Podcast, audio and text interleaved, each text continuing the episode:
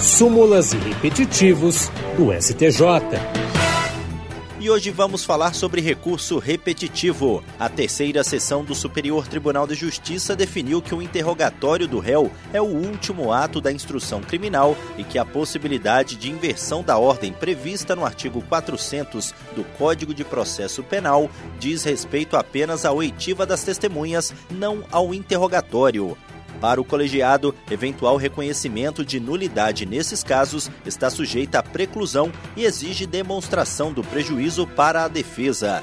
O entendimento foi firmado sob o rito dos recursos repetitivos, cadastrado como tema 1114.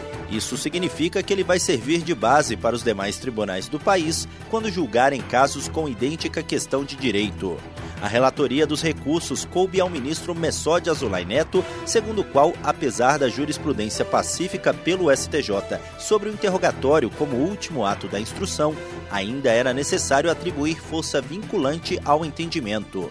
Segundo o relator, a ordem prevista no artigo 400 foi introduzida pela Lei 11.719 de 2008 com o objetivo de potencializar o princípio do devido processo legal, especialmente em relação à garantia do contraditório e da ampla defesa nas ações penais. Para o magistrado, o interrogatório é o momento em que o réu pode se contrapor à acusação e aos fatos suscitados pelas testemunhas, o que exige de forma irrefutável que a fala venha após todas as demais, seja em que ordem elas tenham sido realizadas, viabilizando assim a ampla defesa de toda a carga acusatória.